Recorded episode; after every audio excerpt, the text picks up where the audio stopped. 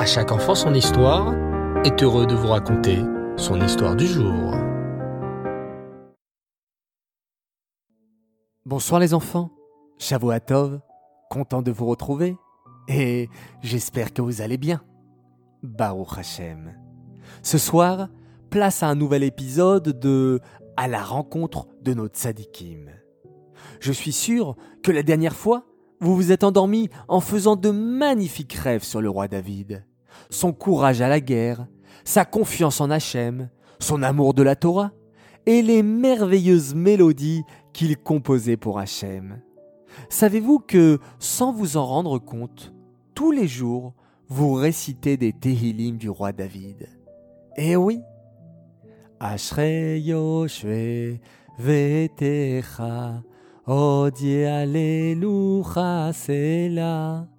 Le célèbre Ashrei? Est un des Tehillim du roi David. Ou bien encore Alléluia, Alléluia el Bekocho, Alléluia birki auzo. Ça aussi, c'est un Tehillim du roi David. L'amour du roi David pour Hachem était immense. Aussi, un jour David eut une idée qu'il jugea excellente. Et si je construisais une maison pour Hachem? pensa le roi David. Oui, c'est une excellente idée.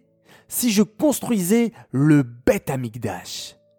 Moi, David, j'ai un merveilleux palais fait en précieux bois de cèdre. Il est normal que je construise un magnifique palais aussi pour Hachem. Dans le désert, les béné Israël avaient le Mishkan, un petit Beth Amigdash qui pouvait se monter et se démonter à chaque voyage. Mais maintenant que le peuple juif est installé en Eret Israël, il faut construire un Beth Amigdash, une maison pour Hachem. Hachem lit dans nos pensées. Hachem sait tout ce qu'il se passe dans nos cœurs et dans nos têtes. Et lorsqu'Hachem vit ce que prévoyait de faire David, Hachem s'adressa tout de suite au prophète Nathan. Nathan, Nathan, lui dit Hachem d'un ton pressant, cours vite chez le roi David. J'ai vu que mon serviteur David s'apprêtait à construire le Beth Amigdash. Mais ce n'est pas lui qui devra le construire. C'est son fils le roi Shlomo, le troisième roi d'Israël qui construira le Beth Amigdash. Cours vite le dire à David, car je sais que David court toujours pour faire des mitzvot. Alors ne t'attarde pas, cours avant qu'il ne commence à le construire. Aussitôt, le prophète Nathan obéit à Hachem et courut voir le roi David. Votre Majesté, lui annonça le prophète Nathan tout essoufflé. Hachem m'a dit de vous dire de ne pas construire le Beth Amigdash. Ce n'est pas vous qui devrez le faire, mais votre fils, le roi Shlomo. Le roi David, en apprenant cela, fut très triste. Aïe aïe aïe. Mais pourquoi est-ce que je ne mérite pas de construire le Beth Amigdash pleura-t-il. Hachem s'adressa alors au roi David et lui expliqua. Mon cher serviteur David, durant tout ton règne, tu as su faire beaucoup de guerres, et tes mains sont pleines de sang. Je veux que ma maison, le Beth Amigdash, soit construite par un homme qui n'aura jamais fait de guerre. Et cet homme sera ton fils, qui sera plus tard le roi Shlomo. David continuait à être triste. Alors, est-ce que je n'aurais pas dû faire ces guerres, Hachem? Au contraire, s'exclama Hachem. Ces guerres étaient très importantes. Tu t'es battu contre les Pélishtim et contre tous les peuples qui voulaient attaquer le peuple juif. Grâce à toi, les ennemis n'osent plus attaquer les béné Israël. Mais chaque homme a sa mission dans le monde. Toi, roi David, tu as écrit les Tehillim, tu as mené les guerres pour le peuple juif. Et ton fils, le roi Shlomo, sera celui qui construira ma maison, le Beth Amigdash. De plus, poursuivit Hachem, toi David, tu es un si grand sadique que si c'est toi qui construis le Beth Amigdash, il ne pourra plus jamais être détruit.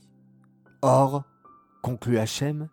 Je sais malheureusement qu'un jour, les béné Israël fauteront, et je serai obligé de détruire le Beth Amikdash. Mais les béné Israël ne seront pas détruits.